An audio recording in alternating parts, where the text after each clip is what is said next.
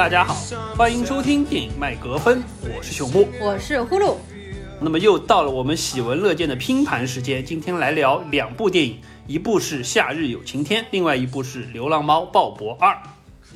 因为这两部片子呢，都在国内八月份的时候公映过，而且我们有不少听友都是去电影院看过这两部片子。这两部片子呢，相对来说节奏和气氛啊、剧情啊都比较轻松愉快，所以呢，我们就放在一块儿来聊一聊。呃，加上我本人也是一个十年的猫奴啊。而且我家也是一只流浪猫橘猫，所以我觉得我有蛮多感同身受的东西，可以在电影后面和大家一起分享一下。那么我们会先来聊《夏日有晴天》，也就是皮克斯的最新的一部动画长片。呃，说起来呢，皮克斯也算是我们这个专辑的常客了。之前每一年聊奥斯卡预测或者颁奖礼的时候，都会提到皮克斯的。动画长片，嗯，那么上一次我们聊到皮克斯，应该是在去年的年度总结的时候，我们说到了有一个意外的惊喜，《Soul》那部片子就是《心灵奇旅》，对，确实还是让我们看完了之后很有感触。再往前，实际上我们也聊过一些专题性的节目，比如说五十四期我们聊的《玩具总动员》的四，包括三十期聊的《超人总动员》的二，当然那次吐槽比较多。对。其实那两期我们都是吐槽比较多，一个是《玩具总动员四》，一个是《超人总动员二》。那两部其实我觉得都没有前作好，然后所以我们吐槽都挺多的。嗯，另外我们还专门做了一期是三十一期节目，聊的是皮克斯整个二十二年的发展史。如果大家感兴趣，就皮克斯它一开是怎么开始的呀？乔布斯他是怎么样子收购了卢卡斯的影业，然后零六年又被迪士尼收购啊，等等那些，就可以去听一下我们那一期的节目。好，那么我们说回这一部片子，就是《卢卡夏日有晴天》。我先说一下它的打分情况，它在豆瓣上面目前是七点七万人的打分，分数是七点四分。然后在外网 M D B 上面目前是十万人的打分，分数是七点五分，那就是国内外的影迷和观众分数非常的类似。然后它的 Metascore 影评人的打分是七十一，看上去好像还可以，但是纵观整个皮克斯的二十三部长片来看呢，这个影评人的打分其实并不是很高，总感觉皮克斯的发挥就不是非常的稳定，就一年好一年不好。比如说之前的话，Coco 就是口碑非常的好，然后后面又拍出了二分之一魔法，是我个人比较不喜欢的一部片子。之后又拍出了 Soul，就是我惊为天人的一部片子。完了之后又到了 Luca，总体来说质量肯定是有下滑，整部片子是比较偏幼齿、保守、合家欢类型的。然后说一下票房情况，因为卢卡也是在六月份的时候，其实就上了流媒体迪士尼加上线了，所以呢，它全球的票房目前应该是三千七百万美金，就不是特别的高。完了之后，在国内的话呢，现在是上映了将近一个月，那么现在的票房是八千八百万人民币，应该就是最终票房。这几天应该也没有什么人再会去看卢卡了，它应该是最终也过不了一个亿的人民币的。好，所以呢，从评分和票房来看，这就是一部不太叫好也不太叫座的皮克斯影片。我其实蛮同意呼噜刚才说的，就这个片子从皮克斯的角度来说，就是碰到他的小年。我看完了之后就觉得它没有很吸引我，既没有像 Coco 或者 Soul 这样构建了一个完整的异世界，想要吸引我往里去看，也没有说是像玩具总动员或者像瓦力一样有一个比较强的剧情的推动，让我想跟着往前走。所以整个看完了之后就很容易分心，很容易让我觉得特别平淡。的确，整部片子给我的感觉就是故事性还是蛮弱的，特别是结尾的部分。虽然它的画面整体做的还蛮不错的，而且这部片子其实蛮适合在八月份就暑假炎炎夏日的时候去看，因为看完了会给人很清凉的感觉，而且呢，可能也会勾起很多人童年的回忆，还有自己童年时候的小伙伴啊这样的感觉。那我还是先来介绍一下这位导演吧。这个导演呢，是一位一九七零年出生的意大利导演，他的名字叫做埃里康·卡萨罗萨。呃，我查了一下，实际上《卢卡》是他的处女作，是他的动画长片的处女作。他之前其实导过一部短片，叫做《月神》。那部片子当年在奥斯卡上面拿过奥斯卡短片的提名，一共是六分钟的一部片子。很短，然后我回去看了一下嘛，我就发现其实《月神》那部短片感觉制作要比卢卡更好。我不是说画面啊，但是故事方面创意性感觉要比卢卡更好。然后那部短片里面呢，也讲到了天文望远镜，包括那部短片里面也有一个渔夫父亲，就跟卢卡里面那个渔夫父亲几乎是完全一模一样的外形。然后呢，这个导演之前他其实是一个美工出身，因为他其实为皮克斯的几部片子，比如说《飞屋环游记》啊，《料理鼠王》，他都是做美工的。另外，他也是梦工厂的那个 Ice Age，也就是冰川时代的美工。所以整部片子为什么它的画面啊、风景啊什么的制作的都很漂亮，是可能是因为他之前一直是做美工，但是他的故事真的不太行，可能是因为这是他第一次导演动画长片。然后再来快速的说一下当中的男一、男二的两个配音演员，因为我们都比较熟悉。首先就是男主角卢卡，他的配音演员呢叫做 Jacob Trombley。啊，这个小男生呢，实际上就是饰演房间，就是和金队一起饰演那个房间，从小被囚禁在那个房间里面那个 The Room，后面又饰演了奇迹男孩的那个小男生。他其实是零六年的，他现在已经十五岁了。如果大家去找一下他近照的话，他并没有长残，我看了长得还是不错的。然后另外一个男二 Albedo，他的配音演员呢叫做 Jack Dylan Grazer，其实我们之前也聊到过他。就是沙赞，就是 Shazam 里面的男二，那个很皮的脚有点瘸的，和小丑回魂里面的主角之一啊，这两个小男生我觉得都是演技都还不错的。然后我也看了一些他们的幕后的配音的花絮，因为 Luca 这部片子当时在配音的时候和制作的时候。就是已经开始新冠疫情了，所以说他们这整部片子全程都是各个工作人员在自己家里面制作的，不管是配音啊，还是剪辑啊，还是绘画啊这些。然后我看到那个男二的那个小演员说，他是在他们家唯一一个比较密封的他妈妈的房间里面来录的整个录音的设备。所以你看，是不是和我们现在一样，在家里找一个安静的角落，然后嘱咐好小猫咪不要发声音，关掉所有可以发声音的设备，然后安静的开始录节目。对的，是的，我发现了。而且其实他们录音演员实际上并不需要录音的时候大家全部在场，完全就是各自。分开在自己家里录，然后有另外一个人读对面的台词，但是一般来说，另外一个人都会读得非常没有感情啊。但是那些配音小演员，他们都非常的卖力嘛，在家里面配音的时候手舞足蹈，这个眉飞色舞，就还蛮有趣的。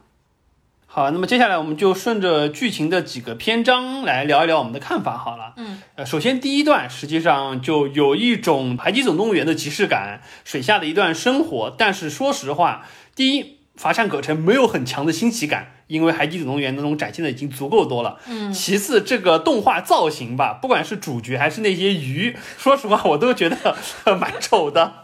是的，这个就是为什么这部片子，我觉得它的海报啊，包括它的预告片出来就不是很吸引大家去看，是因为它人物造型的确不是很好。虽然我们知道皮克斯的造型一直都挺丑的，就是不管是像《心灵奇旅》Soul，像《Inside Out》头脑特工队，它当中的人物造型其实也是比较简单，就不是特别特别可爱的类型。但是架不住它人家故事写的特别好嘛，对吧？我觉得皮克斯它实际上一直，呃，除了那个 Sullivan，就是那个毛毛怪。怪物电力公司的那个可能是就是最受欢迎的一个造型玩具，对，然后还有就是它的 Cars 系列，就是赛车总动员，它是带货卖的最好的。剩下的皮克斯当中，像是呃《飞屋环游记》，我个人非常喜欢，但是它其实里面的人物造型也没有说特别的出彩。但是不管怎么说，我觉得就这一部里面的 Sea Monster 的造型，还是属于皮克斯所有的长片里面丑到了底线，比较丑的，对的。但是因为他的美工是之前做《飞屋环游记》和《料理鼠王》，你会感觉他真的和《料理鼠王》当中的人物的脸有点非常非常像。对的，对的。但是呢，这个 Sea Monster 就是身上长鳞片的感觉，它之后应该也是卖不出玩具，就一定要带毛毛这样子。我也觉得这个可能不行。然后水底下这段生活，说实话就是。感觉非常粗浅的介绍了一下他们这一家或者说这一个种族，呃，在这个水底下的这么一个状态，但是没有过多的展开。邀请了一个长得很吓人的他们的一个 uncle，一个生活在深海的安康鱼来做了一段，这更是丑出天际了。虽然这个鱼本来就很丑，但是你把它如此之丑的造型。原封不动的，甚至变本加厉的再倒到动画中来，我那段看的特别难受。哦，其实他 uncle 出来那一段，我觉得倒还可以，因为 Anglofish 它本身在现实生活中就长得很丑，我觉得他哥哥这段其实出来还好。我是觉得他们这几个男一男二的造型不是太好。呃，说到他哥哥就是安康鱼的那个嘛，后来有一段他们不是上到陆地上面之后，他的父母不是在墙壁上看到一张海报嘛，就说哎，这是不是我们的表哥嘛？实际上那张海报映射的就是当时四五十年代那部黑白电影，叫做《黑狐妖谈》，叫做《The Creature from the Black Lagoon》，也就是《水形物语》的导演陀螺，当时不是就是借助那部电影的那个灵感来的嘛？我觉得当时的那个笑点我还是 get 到，因为这个导演他其实是一个影迷，所以在他的。小镇上面那个意大利小镇上面，上面有很多很多贴了各种各样的电影电影的海报在后面，对对，很多就是画面快速的闪过，我们都能看得到背景当中的电影海报。嗯，对的。然后一开始其实，在水下生活这段，我个人感觉，呃，拍的其实还可以，也会马上让我们联想到 Finding Nemo，比如说它当中。卢卡他不是要去管一群小鱼吗？然后把那一群小鱼就是摆成一个鱼的形状，那个其实和《Finding Nemo》当中完全一模一样，有过一个片段。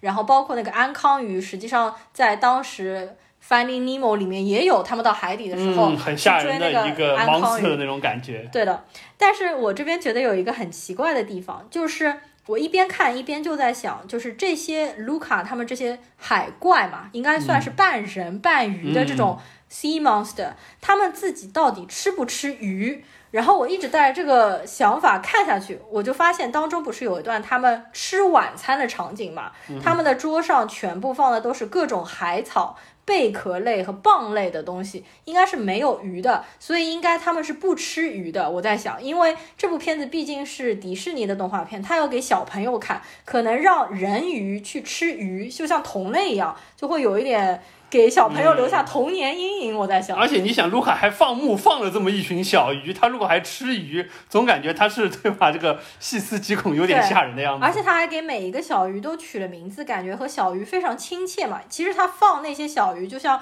牧羊一样的感觉，他自己就像一个牧羊人。但是你想，我们现实生活当中。牧羊是为了，比如说吃羊，吃羊或者剪羊毛，或者是挤羊奶。那么在这部片子当中，卢卡牧那些小鱼，它的目的是什么呢？我总觉得不太像牧羊，我总觉得有点像是 Kindergarten 的那种感觉。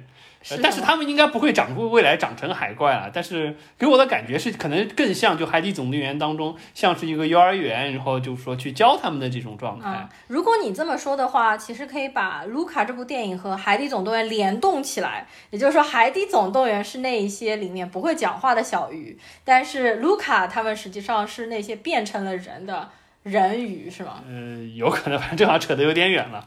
所以说水底下这段实际上整体看下来，给我们秀了一点类似像《海底总动员》的这种感觉，但是说实话，没有什么太多印象深的点，或者说没有什么留下让我们觉得特别新奇的部分。哦，对，它还有一点和《海底总动员》特别像，就是因为卢卡的父母不是一直害怕让他上岸接近海岸，和那个一模一样，《海底总动员》里面尼莫他爸。就是不让尼莫上那个，因为他说会有船开过来，然后会有人来抓你。这个其实都完全一模一样的。没错，然后接下来实际上就到了卢卡和阿尔巴托上了岸了之后，开始去。学行走、学骑车的那一长串，那一串，说实话，整体看起来还是比较轻松愉悦的。嗯，因为一方面既有他们鱼变人的这么一个效果的展示，以及就是说怎么样慢慢的卢卡去适应岸上有重力的这个生活，以及他们怎么样想驾着那个车飞起来这种感觉，还是有一点新奇感的。呃，所以说这段我觉得可能是相对这个片子当中，就是说故事节奏上比较顺畅和完整的一段。其实从卢卡上岸之后碰到 albatto 之后呢？我就越看这部电影越感觉它其实是有 LGBT 的隐喻的。我在看这部电影之前，我完全没有看到过这部电影的任何其他的介绍。但是后来我看完这部电影，我在网上去看人家的评论的时候，我发现其实有很多人跟我都有同样的感受，觉得这部电影呢是有一点影射少数族裔，也就是同性群体的。当然我知道很多人不赞成我这个看法，认为这部片子其实是讲纯友情的。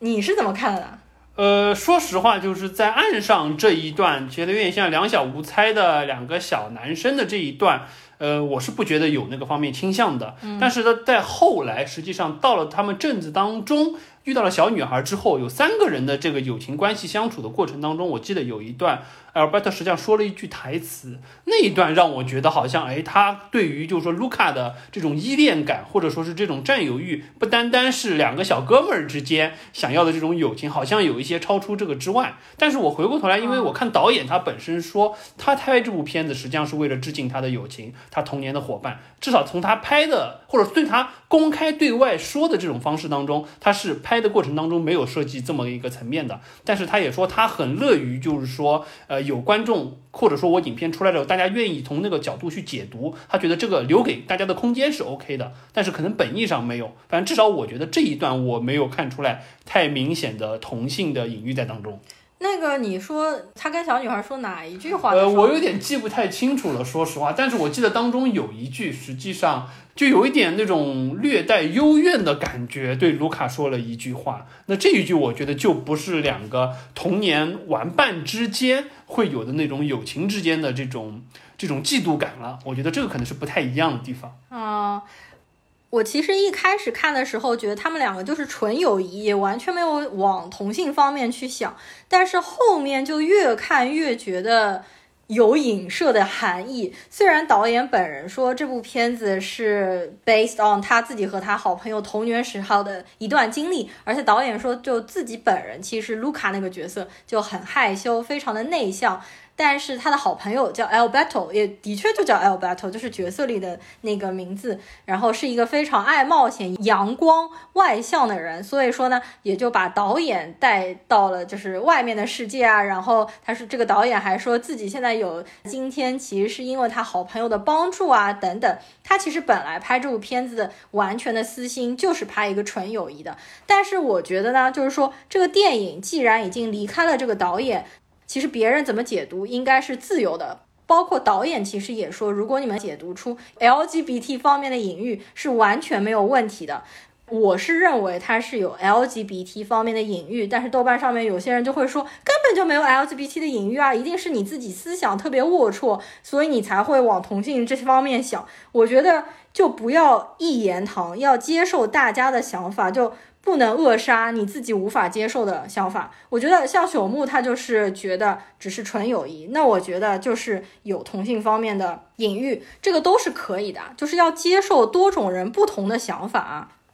而且老实说，如果整部片子只是讨论纯友情、纯友谊的话，我觉得它故事整体还是偏保守、偏幼齿向。但如果你把这个故事换一个角度，把它看成是一个勇敢出柜的故事，我觉得整个其实题材啊、故事性方面啊，就会升华了很多。对这块，实际上我也是觉得，为什么看到相当于是进入第三段，到了小镇，他们要去参加这个三项比赛，遇到了小女孩之后，所有的剧情我一直觉得非常的寡淡，因为我看的过程当中，几乎还是以。两小无猜的小男生之间的友情，以及碰到了这么一个小女生勇敢去冒险的这么一个状态来看的，我就觉得这个整个的剧情，说实话没有任何的亮点。同时呢，剧情的开展过程当中也没有说体现出了皮克斯的那种创意点在哪里。整个看完了之后就。只有极少数的可能是，呃，他们为了隐藏自己的身份，做出的一些特殊的举动，是和创意点相关的。其他的，说实话，就和一部相对比较低龄的，就是说青春片，没有太大的差别。所以说，这可能是我看的比较比较难受的地方。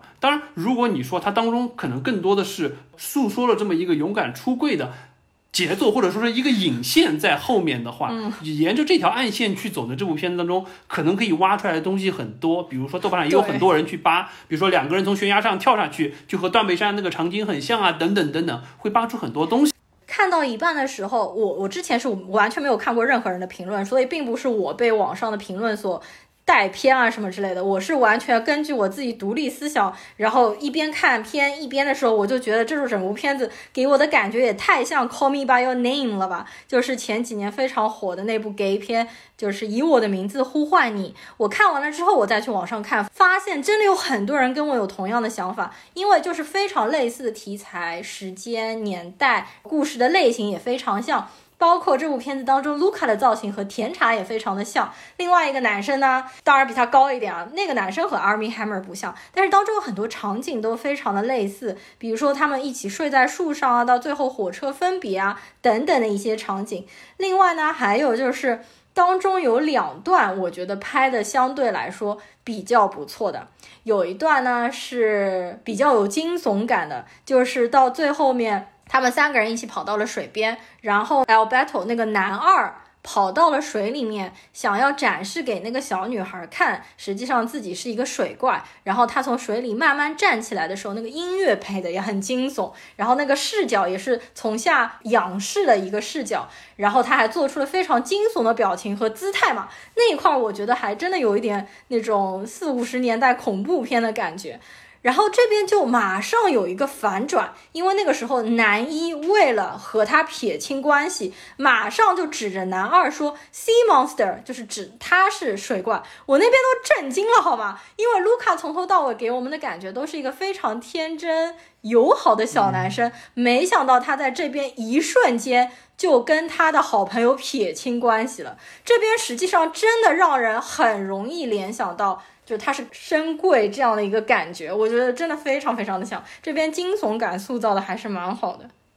对这块，实际上我当时看了之后也是，当然确实，呃，如果说你这样说，就是说我会觉得，实际上他除了那种，呃，友谊的小船说翻就翻，为了维持自己的身份。呃，立马撇清关系这个状态，我倒是没有想到说为了维持自己身贵的状态那一块儿，但是确实当时给我的触动是很强的。我我看到的是友情的背叛了，啊，就相当于是，就可能不是说是自己在性取向方面的，可能比如说是呃社会地位或者说是种族之间的差异啊，对，会如果你把它理解为种族，其实也可以。这部片子，对，就我可能没有往那个方向去想。但是我觉得就是呃，这种当中有共通的点啊，因为实际上能造成这种背叛的原因，可能背后的客观因素有很多。那可能 LGBT 是一个方面，还有很多更多其他的方面。但是至少在这一块儿，我觉得那一段确实我是完全没有想到，就是说卢卡会做出这样子的举动。是的，瞬间也反映到了 Battle 那个惊讶的眼神，然后开始，然后完了之后就默默的往后退，然后有一种委屈、悔恨和遭到了背叛之后的不甘的这种感觉。那段我觉得可能是大家看完这部片子印象最深的一个场景。而且我觉得这边其实卢卡伤害 Alberto 伤的是非常的深，但是我没有想到最后卢卡回过来找 Alberto，他这么快就原谅了他，就就对，就觉得好像就有点动画片的这种转折的感觉。对的，而而且那段不是他回去找他的时候，可以看到 Alberto 在墙上画了很多那个时间嘛，然后。一共其实是有三百八十三个划痕，也就是说明他父亲已经离开他超过一年的时间。也就是说，他在那个塔里面，实际上孤独的一个人生活已经超过一年的时间。但我其实没有想到，就是 Alberto，我觉得事实证明，看到最后，我觉得他才是两个人当中更加淳朴的那个人。包括他最后也没有走出这个小镇，他还是留在这个小镇，就说安安分分的当一个渔民。给我的感觉，卢卡会更狡猾一点。对，实际上我最终看完了之后也有这种感觉，感觉就是 Alberto 是一个更加纯粹的忠于自己内心的人，而卢卡实际上是，呃，你可以说他是狡猾，一个是他是呃更有野心，想要获取更多，就是说不甘于自己现状的这么一个人。你可以说他有上进心啊，一个道理。对对对，当然电影当中肯定想表达他想好好读书，努力多学习科学知识嘛。然后另外后面还有一段我看了，其实有一点感动的，就是。嗯，在雨里面，就是他们骑自行车已经到后面了，然后 Alberto 不是掉雨里了之后变成了水怪，被网绑住了，然后那一段应该就是卢卡冲出了，冲冲到雨里了，是吗？嗯，就冲出来那一段，我其实觉得还蛮勇敢的。然后他冲到雨里的那一段，给我的感觉就是非常的像是出柜的这种感觉，然后。包括到最后，我看到网上还有人说，就是小镇最后面不是有两个吃冰淇淋的老姐妹嘛？她们把伞一丢，然后她们其实也是两个水怪，就是给人感觉说，她们好像其实也是一直深贵的一对老姐妹。这个我觉得倒是，这个我看了感觉很像，至少就是说那个画面感出来了之后，我觉得是这样子。啊，啊当然也有很多人反反对我这个看法，认为其实他们就是纯友谊，因为说如果是深贵出柜的话，家人是不会这么轻易的接受的。这个也是我觉得本部片子当中可以蛮多可以吐槽的一个点，就是这个小镇的渊源到底是什么？为什么这个小镇的人都是要？猎杀水怪，然后为什么都是这么痛恨水怪？你看它四周贴的海报，包括它里面的雕像，全部都是虐杀水怪的。那为什么一瞬间到结尾，大家小镇上所有的人都像被洗脑了一样，瞬间都接受了呢？对，包括到这当中的小女孩，实际上她在第一次看到阿尔伯特从水里起来的时候，她的下意识反应实际上是拿起了棍子指着他，她对水怪是有。是有排斥感的，或者说是有这种敌意的。这可能一方面是因为他和他他家里的这个原因，他父亲本身就是猎杀水怪的。但实际上，当他和卢卡回到家里了之后，也发现卢卡是的时候，那个时候实际上他有一种就实际上早就猜到，或者说是早就隐隐的感觉到，并且他对水怪是没有很强的敌意，他反而是想要维护卢卡，不希望他被他父亲发现的这种感觉。对的，他对于卢卡和阿尔贝托这一前一后的两个场景态度完全也有一点对，也有一点，虽然就可能。呃，时过境迁当中，可能他们回来的路上又发生了一些什么，或者说是实际上一个是在外面，一个是在家里，或者说一个是对他，一个是对他。但是不管怎么说，至少从我们观众来看，就是两个很短的衔接的场景前后，人物的态度有了一个一百八十度的转弯。我觉得这块我当时也挺奇怪的。我也觉得倒是很奇怪，而且还有一些很多原因都没有说清楚。就比如说他的父亲的那个手，到底是不是因为被水怪？咬掉的呀，什么之类的，他好像说也不是，对吧？那他的父亲为什么要这么痛恨水怪呢？包括他父亲的这个手到底是因为什么原因没有的呢？这些东西都交代的不明不白，那我就不明白为什么这个小镇这么怨恨水怪。是，所以这部片子确实就真的只能说导演是一个美术设计很擅长的人，他对于还原一些他家乡的那些场景。确实做的蛮好看的，但是这个故事上确实欠点火候，很多地方让我们看完了之后就有一点内心有一点着急，总觉得你没讲清楚、没讲完、没讲透。对的。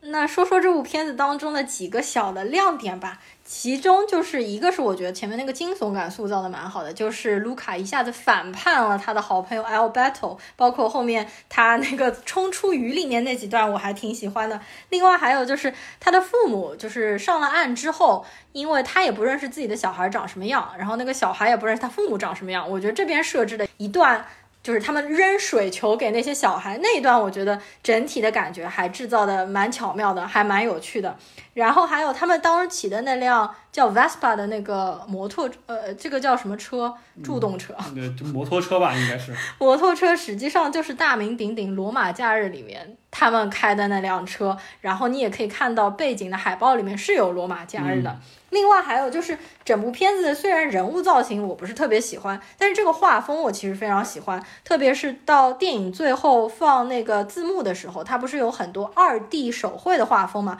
我觉得那些画风都超真的超级漂亮。我甚至觉得二 D 的那个画风其实要比三 D 的画风要漂亮。然后我看了一下，因为这位导演他是宫崎骏的一个粉丝，所以他当中的画风二 D 的画风是很偏向于宫崎骏的。而且我们看最后长字幕出来的。那一幅幅二 D 的画面，实际上就是交代了主角之后的一些生活。实际上，这个他也是学宫崎骏的，因为宫崎骏的那个《魔女宅急便》，包括《龙猫》，实际上后面都是用这种小的一幅一幅的插画来告诉你，就是主角之后的生活是怎么样的。呃，实际上皮克斯自己也有，皮克斯的那个《飞屋环游记》，它后面也有一幅幅小的短的漫画，告诉你主角后面的生活。包括《飞屋环游记》里面不是有一只狗狗吗？然后那只狗狗实际上后面就是遇到了一只母狗，然后生了很多很多小狗。然后在这部片子当中呢，就是那只很凶恶的猫，就长得像穆苏里尼的那只猫，它后面实际上也是和一只黑的母猫生了很多很多小猫。我觉得那边的画风画的都非常的可爱。好的，那么这部片子呢，我们要不就聊到这里。那顺着我们刚才猫的这个结尾，我们继续聊下一部猫片，就是《流浪猫鲍勃二》。Satellite moments are just passing by. One truth bears repeating, a simple, solemn phrase. Everything is fleeting, everything will change. Cause all our lives are just satellite.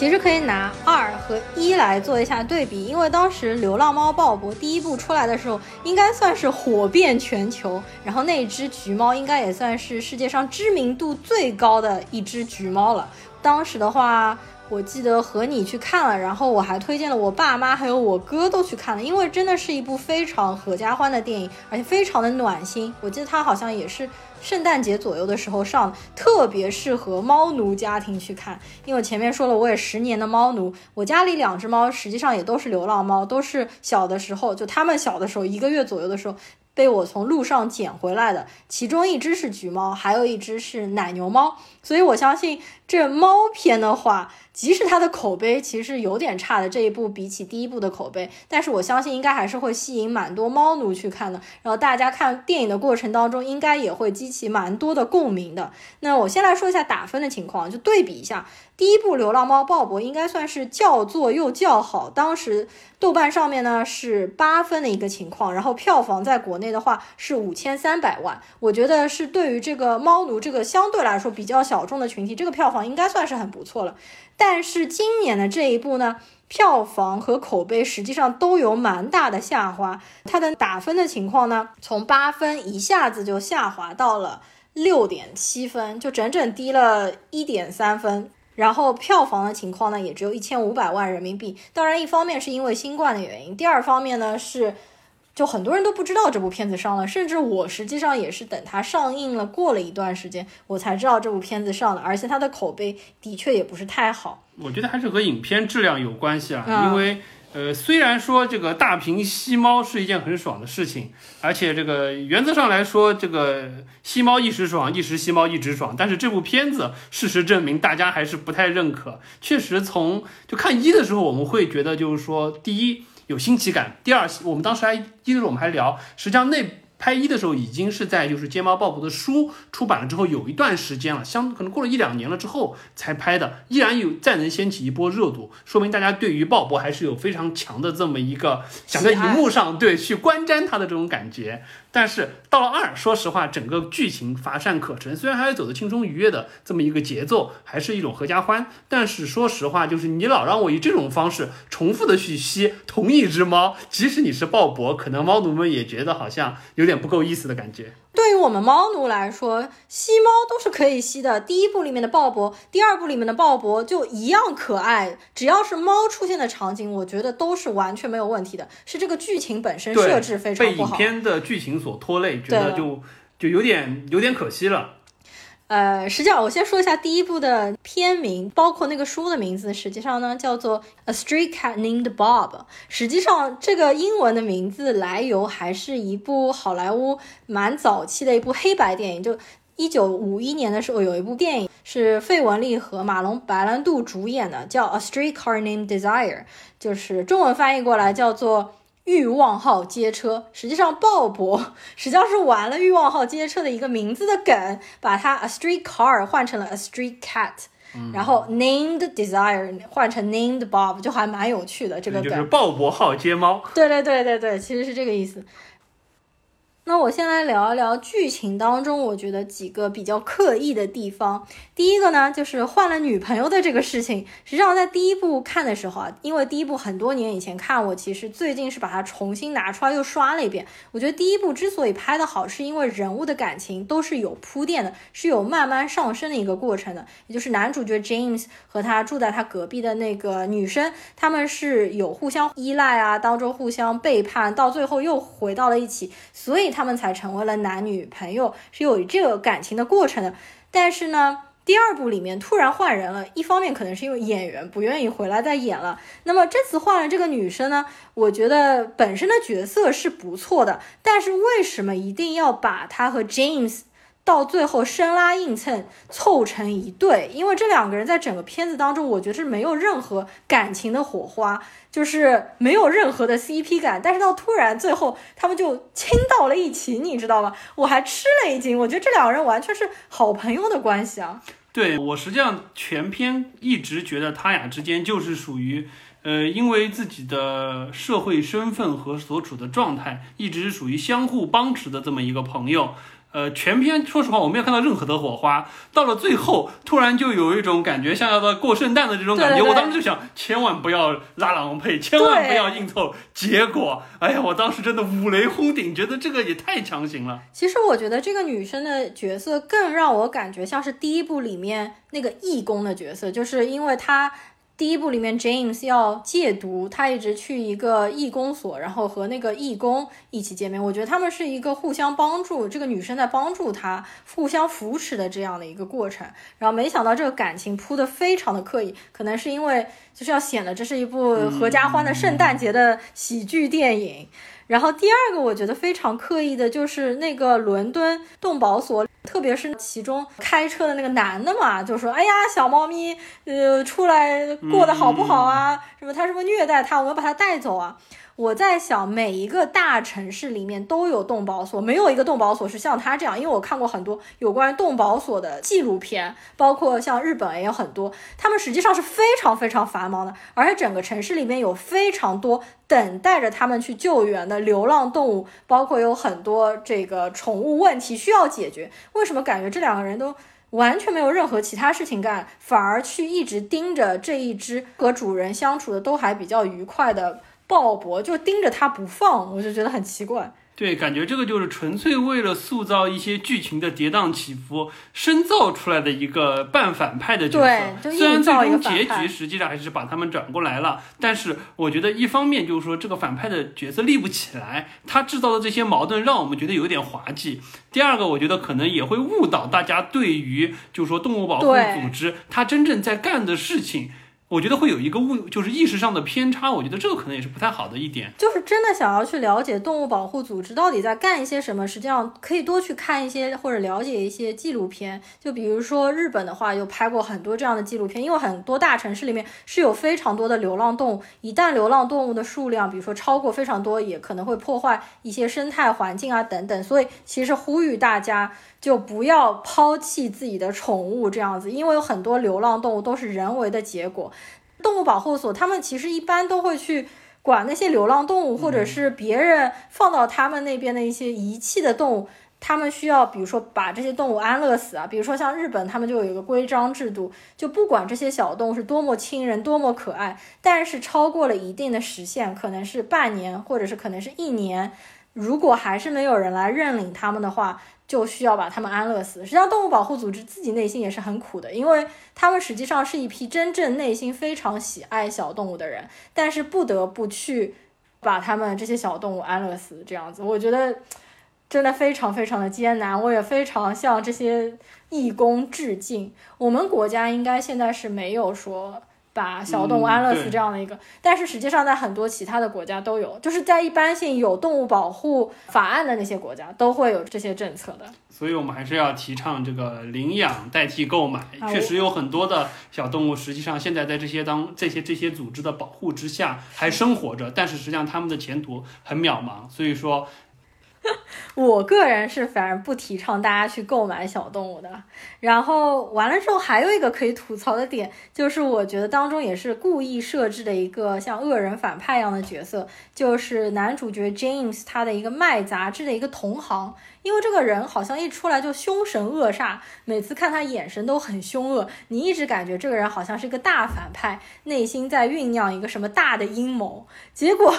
到后面他们酒吧里面喝了一杯酒，马上就聊开了，说什么我没有对你有什么恶意啊，只不过是我的女儿，现在好多年没见了。对呀、最后还给他安排一个好的结局，说哎呀，我又和我的，对吧？我和我的就是说这个前妻和我的这个女儿在一起了，怎么怎么的，就感觉有一种，就到了最后瞬间，就是鲍勃的光辉照耀世界，对不对？这个在在在这个毛球的这个掌控之下，一切人都会好起来的这种感觉。就是太刻意了，而且是他和他女儿见面了，还非得要跑到大街上面来给 James 看，你看我和我的女儿和好了，这是我的孙子，然后就感觉非常非常的尴尬。所以可能对于就是说像呼噜这种纯正的猫奴来说，还是希望就是说拍猫片，尤其是这种以真正猫作为核心主角，而不是作为一个串线带剧情的这么一部片子来说，老老实实的真实的反映流浪猫的。或者说是鲍勃的生活状态，远比你生拼生拼硬凑加这么多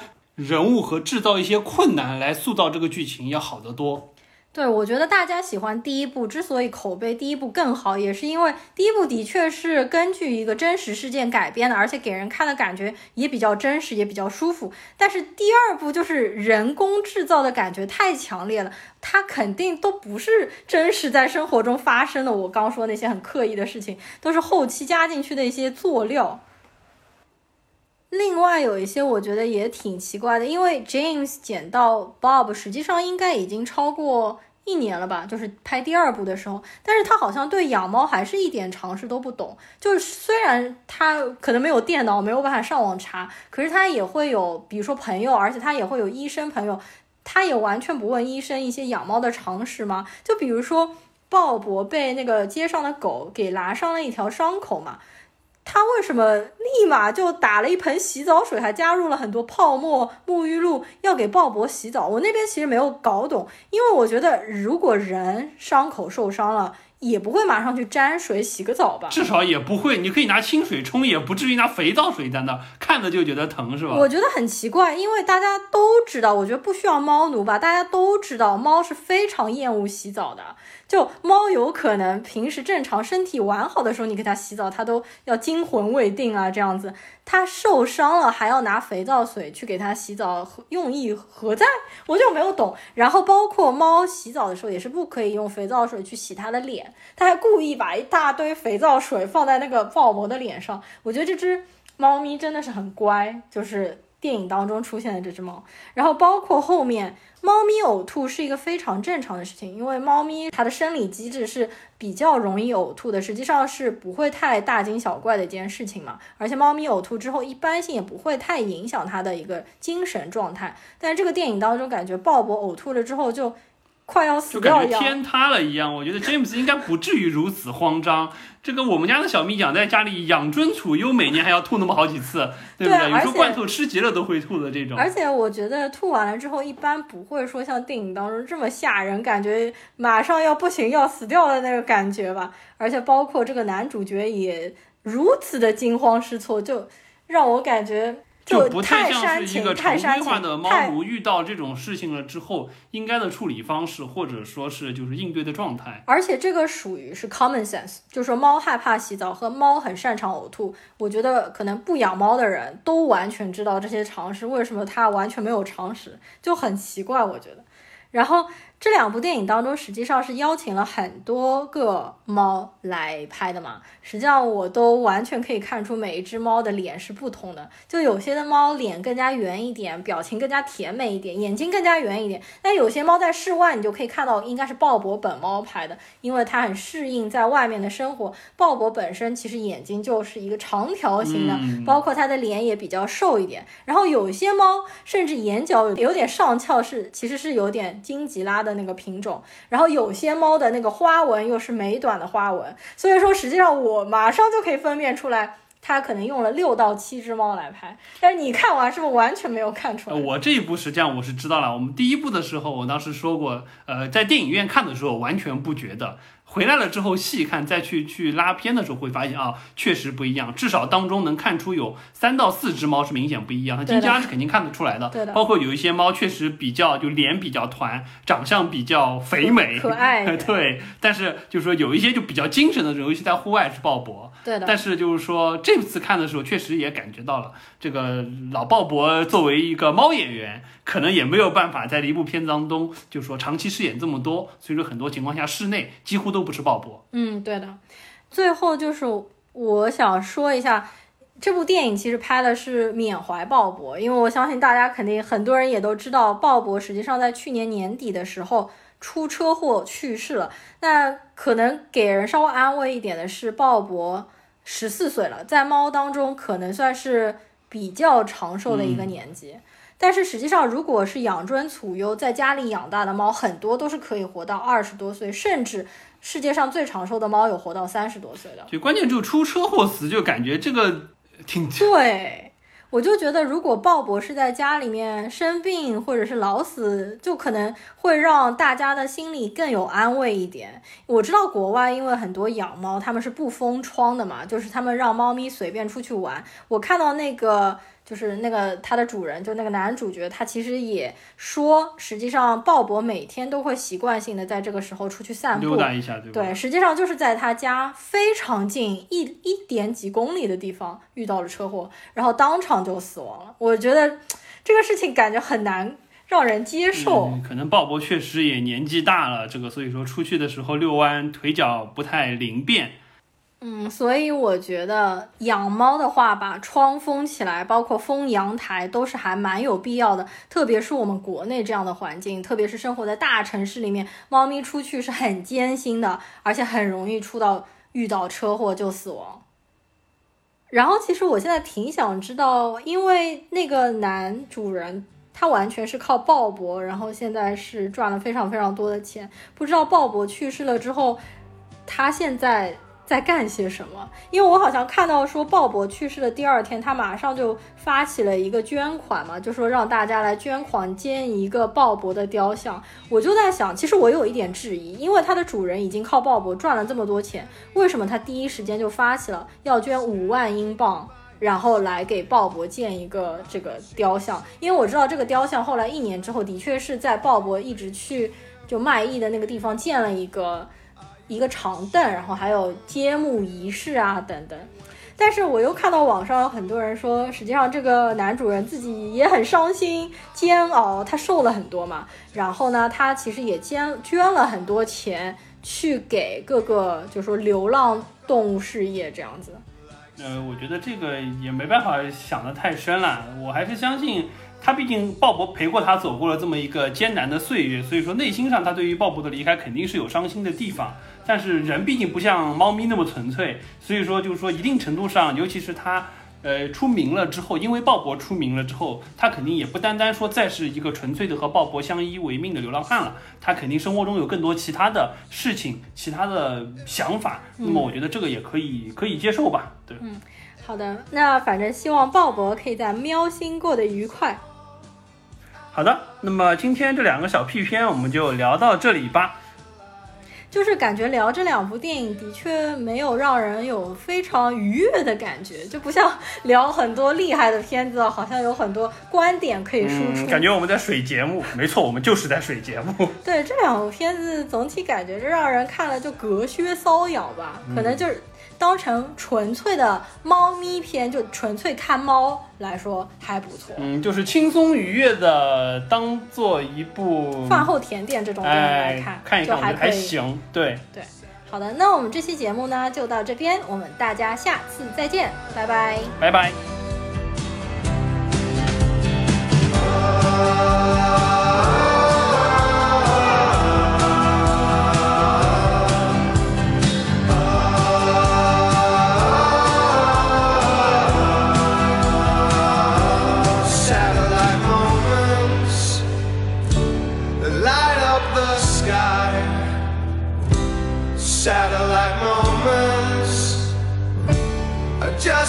Passing by.